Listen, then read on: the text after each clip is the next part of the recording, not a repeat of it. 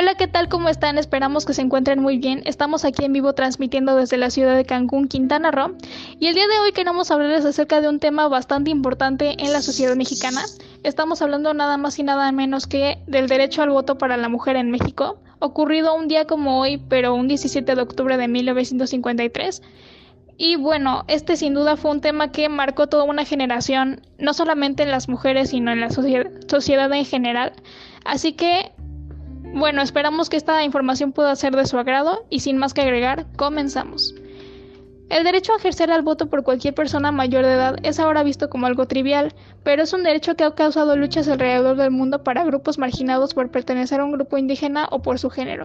Es un reconocimiento completo de igualdad y ciudadanía, ejerce un efecto directo sobre quién gobernará para todos, por lo tanto ha sido restringido por los grupos y el género en el poder.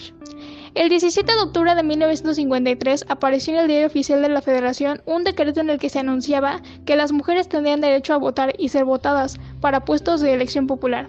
Este decreto fue el producto de una larga lucha. En México, los primeros antecedentes exitosos del voto datan de 1923 en Yucatán, aunque hubo peticiones desde 1916. Yucatán reconoció el voto tanto municipal como estatal en 1923 con tres mujeres electas para diputadas al Congreso Estatal, Elvia Carrillo Puerto, Raquel Zip y Beatriz Peniche de Ponce. Además, Rosa Torres fue electa para regidora en el Ayuntamiento de Mérida. Sin embargo, cuando el gobernador Felipe Carrillo Puerto murió asesinado en 1924, las cuatro tuvieron que dejar sus puestos.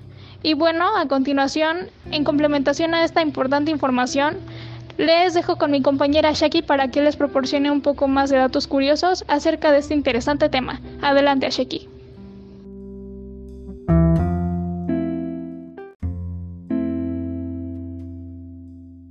En Chiapas se reconoció el derecho a votar a las mujeres en 1925. En 1937, Lázaro Cárdenas envió una iniciativa de reforma al artículo 34 de la Constitución que permitiría votar a las mujeres. La iniciativa fue aprobada por ambas cámaras y por las legislaturas de los estados. Solo faltaba el cómputo y la declaratoria para su vigencia. Esta parte nunca se concluyó porque dentro del Partido Nacional Revolucionario, antecedente directo del PRI, se argumentó que el voto de las mujeres podría verse influenciado por los curas. Diez años después, el 17 de febrero de 1947, durante la presidencia de Miguel Alemán, se publicó con el diario oficial La Reforma el artículo 115 de la Constitución que concedía a las mujeres el derecho de votar, pero solo en las elecciones municipales. Esta medida se consideró como un gran avance ya que les daba un lugar a las mujeres en la vida política del país, aunque fuera uno muy restringido. En una de las primeras jornadas electorales en Chiapas a finales de ese mismo año, la mujer mexicana finalmente ejerció este derecho. A continuación, les pasaré la palabra a mi compañera Sofía.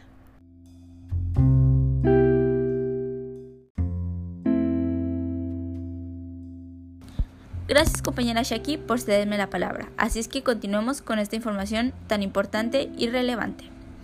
El 4 de diciembre de 1952, tres días después de la toma de posesión de Adolfo Ruiz Cortines, el Partido Acción Nacional solicitó concluir el trámite de la iniciativa presentada por Cárdenas en 1937.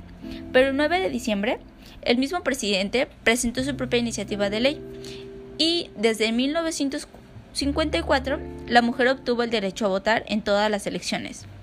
El 3 de julio de 1955 fue la primera vez que la mujer mexicana emite su voto en unas elecciones federales. Uno de los primeros países del mundo eh, que dio igualdad a las mujeres fue en Australia, en 1912, pero solo algunas mujeres blancas, ya que las mujeres y los hombres aborígenes no pudieron votar hasta 1962. Lo mismo ocurrió en Canadá en donde las mujeres descendientes de ingleses pudieron votar en 1917, mientras que los nativos hombres y mujeres lo pudieron hacer en 1960.